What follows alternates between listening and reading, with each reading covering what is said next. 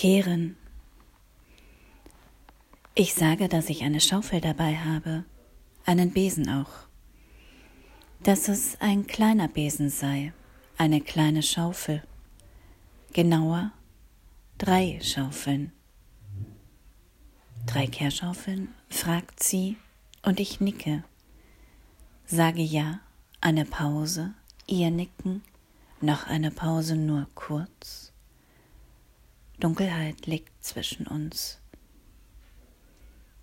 Und ich, wie ich sage, dass ich sie hole, die Kehrschaufeln, und zum Fahrrad gehe, denn seit Tagen fahre ich nur noch Fahrrad. Die Schaufeln aus dem Fahrradkorb nehme, in die Hand ins Haus, ins Offene gehe, die Treppen hinunter in den Keller dorthin, wo das Wasser steht, ein paar Zentimeter, eine glänzende Schicht darüber stimmen. Und wir, die Frau und ich, wie wir anfangen, Wasser vom Boden zu schöpfen, in einen Eimer, nein, in viele Eimer. Es geht gut besser als gedacht mit den Kehrschaufeln. Und wie so oft denke ich jetzt beim Schreiben, beim Verarbeiten an Ilse Eichinger und an ihre Geschichte, wo ich wohne. Und in dieser Geschichte lebt eine Frau erst im dritten Stock und jedes Mal, wenn sie das Haus verlässt und rückkehrt, und da also ist das Kehren schon wieder, diese Ein- und Rückkehr, die mich mit dem Wort kehren beschäftigt. Und diese Frau also wohnt immer einen Stock tiefer. Vom dritten Stock rutscht sie in den zweiten, vom zweiten in den ersten, bis sie irgendwann im Keller wohnt und niemand, der es merkt. Nur sie, weil ihre Fenster nun keinen Sinn mehr haben. Die Kohlen direkt in ihrer Wohnung liegern, nein lagern, und sie sich aber nichts sagen traut, weder zu ihren Nachbarn noch zu ihrem Hausbesitzer, wo ich wohne. Dann ist ja doch seltsam, und für einen Moment denke ich, dass diese Tage und die Wochen wie in dieser Geschichte sind, dass wir in Keller kehren, dort einkehren, rückkehren, uns dort begegnen, denn es ist so, so vieles findet dort dieser Tage statt. Überraschend. Und so viele Keller, die unter Wasser stehen, mal mehr, mal weniger, darin Erinnerungen als Treibgut. Und die Frau und ich finden schnell in einen gemeinsamen Rhythmus, ohne dass wir uns groß absprechen würden. Sie kehrt, ich schaufle. Sie also schiebt den Besen das Wasser in meine Richtung auf die Kehrschaufel und ich nehme das Wasser, kippe es in den Eimer. Beide stehen wir gebeugt, werfen uns Wörter zu kurz. Manchmal ein Lachen, ein Aufatmen, das Schnappen nach Luft, den Rücken kurz mal strecken und dann weiter im Wasser es steht nicht hoch. Und aus dem Wasser wird Schlamm und unsere Bewegungen werden langsamer und später fahre ich mit dem Fahrrad die Straße nach Hause.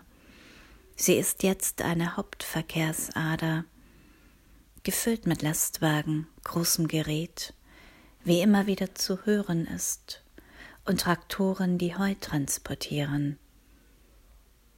Und Heu ist ein Wort, das lese ich bei Ilse Eichinger, Schon zu Beginn dieser Texte, es holt mich immer wieder ein, das Wetter, das Heu, der Schnee.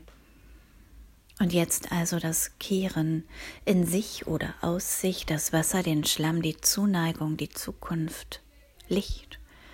Und dass es darum geht, sich auf Helligkeitsgrade einzulassen. Auch das schreibt Ilse Eichinger.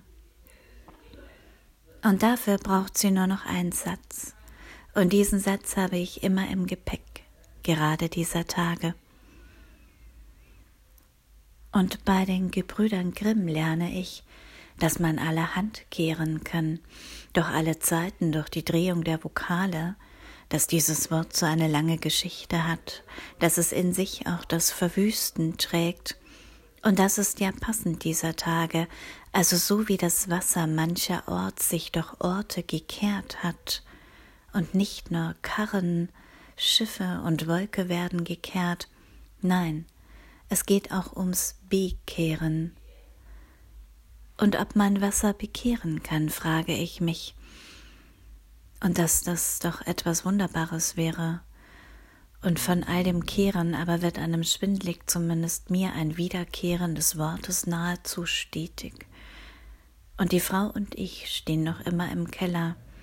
Wir kehren von Raum zu Raum, aber rückwärts gewandt, kehren der Wand die Rücken zu, sind einander zugewandt, aber dringen dichter ins Tiefe, in den alten Keller. Die Decke rückt näher, das Gemäuer, das Wasser wird weniger, der Schlamm dicker, ein Fortkommen ist auszumachen.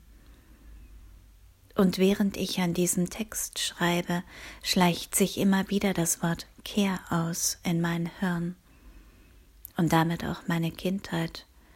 Die sitzt ja gerne mal im Keller und damit auch Gerhard Polt, wenn ich richtig erinnere, aber nur in Schemen. Und ich also als kleines Kind, wie ich so stehe, an einem Berg in einem Tal und frage meine Eltern, ob und wie und wo und wann wir einkehren, ob es schon Zeit sei, und immer schon, also lange schon, war Einkehren für mich weder mit Umdrehen, den Weg ändern, geschweige denn etwas wegbringen verbunden, sondern ein Ankommen, das Sitzen an einem Tisch gemütlich, ein gemeinsames Essen.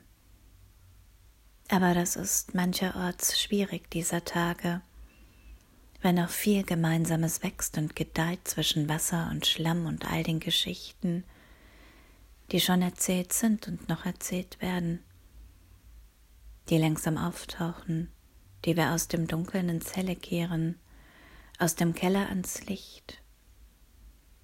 Denn es geht darum, sich auf Helligkeitsgrade einzulassen. Das lese ich ja bei Ilse Eichinger und sich in diesen Helligkeitsgraden irgendwie wiederzufinden. Alle auf unterschiedlichste Weise, mit mal mehr, mal weniger Verlust, mit neuen Erinnerungen, die noch keinen Ort haben, die wir vor uns hertragen in Schubkarren, noch nichts zum Kehren, in Gesprächen mit offenen Händen sowie die Zeit wie die Tage eine offene Zeit sind, darin so eine Verletzlichkeit des Jetzt.